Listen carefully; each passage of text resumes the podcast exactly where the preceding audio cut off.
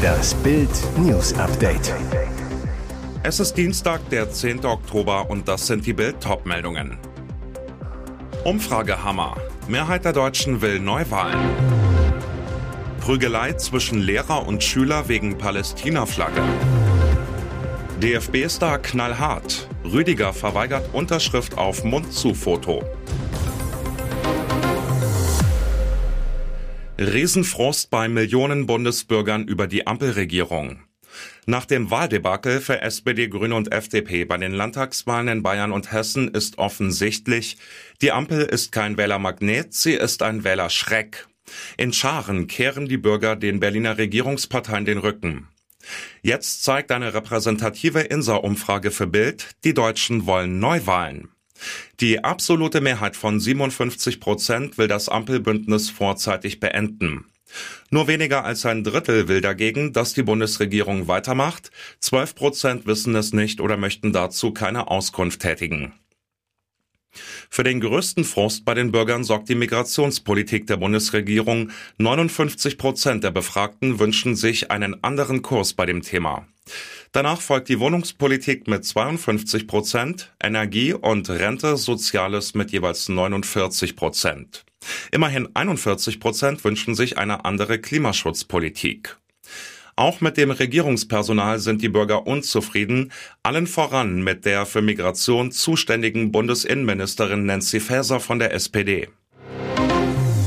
Dass Hetze gegen Juden und den Staat Israel durch arabischstämmige Jugendliche längst Alltag an Berliner Schulen ist, schilderte am Sonntag eine Berliner Lehrerin in einer mutigen Rede am Brandenburger Tor. Wie weit der Hass gehen kann, zeigt ein Vorfall keine 24 Stunden später auf dem Schulhof des Ernst-Abbe-Gymnasiums an der Neuköllner Sonnenallee. Auf einem beim Kurznachrichtendienst X, ehemals Twitter, verbreiteten Video ist zu sehen, wie ein 14-jähriger Schüler gegen 9.30 Uhr eine Palästinenserflagge aus dem Rucksack zieht.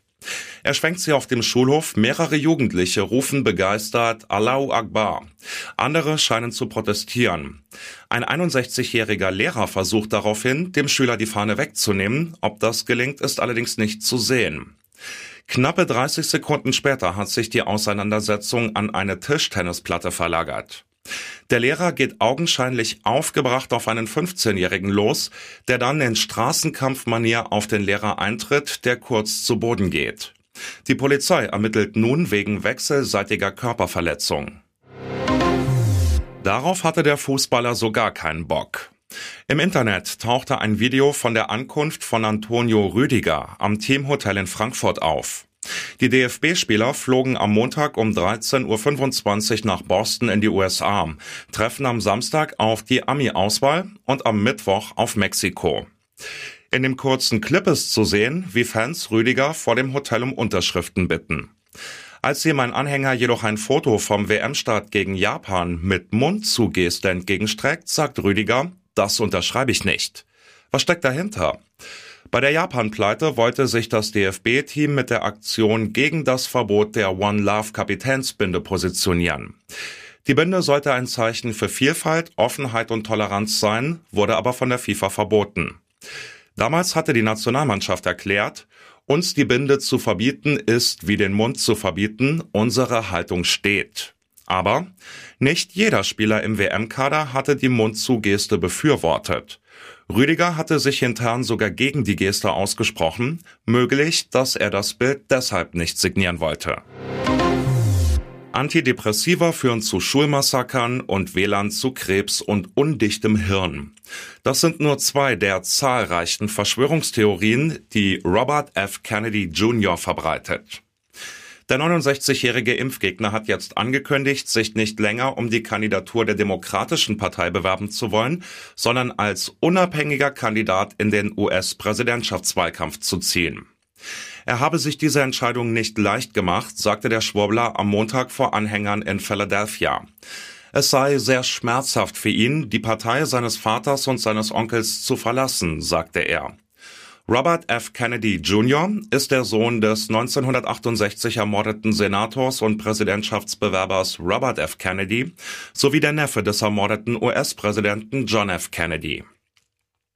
In der Vergangenheit behauptete Kennedy unter anderem, AIDS werde möglicherweise nicht durch das HIV-Virus verursacht und Chemikalien im Trinkwasser würden Kinder zu Transmenschen machen. In den vergangenen Jahren sorgte der Spross der legendären US-Politikerfamilie aber insbesondere als Impfgegner für Schlagzeilen, unter anderem mit Blick auf die Corona-Pandemie. Aus diesem Tanz sprüht reine Lebensfreude. Bettina Wolf, Ehefrau von Ex-Bundespräsident Christian Wolf, war am vergangenen Samstag Gast auf der Benefizgala Hilfe für krebskranke Kinder in Hamburg, ohne ihren Ehemann. Mit Wolf am Tisch die Hamburger Künstlerin Manuela Rathje und ihr Ehemann Harald Rathje. Nach dem Dinner drehte die Liveband richtig auf und eröffnete die Tanzfläche. Da juckte es auch Harald Rathje in den Beinen. Der Zimmerermeister forderte Bettina Wolf zum Tanz auf und die sagte sofort ja. Die beiden stürmten die Tanzfläche und rockten sofort los. Erst zu einem Song der Band Revolverheld, später zu Twist und Rock'n'Roll. Harald Rathje schwärmte später gegenüber Bild. Frau Wolf ist eine hervorragende Tänzerin. Es hat wirklich Spaß gemacht, mit ihr abzuhotten. Ich habe sie zum Tanz aufgefordert, weil es ja die Regel gibt, dass ein Herr alle Damen zum Tanz auffordert, die mit ihm am selben Tisch sitzen. Doch es wurde nicht nur getanzt und gefeiert an dem Abend, sondern auch Geld eingesammelt. So brachte ein Bild von Manuela Rathje in der Versteigerung 5000 Euro für krebskranke Kinder ein. Und jetzt weitere wichtige Meldungen des Tages vom Bild Newsdesk. Israels Armee hat mit Kampfhubschraubern Ziele im Libanon angegriffen. Das teilte das Militär am Montag mit. Soldaten hatten zuvor eigenen Angaben nach mehrere bewaffnete Verdächtige erschossen, die vom nördlichen Nachbarland aus nach Israel vorgedrungen waren. Zuvor ist bekannt geworden, dass angesichts des verheerenden Terrorangriffs der Hamas auf Israel die Mobilisierung von rund 300.000 israelischen Reservisten angeordnet wurde.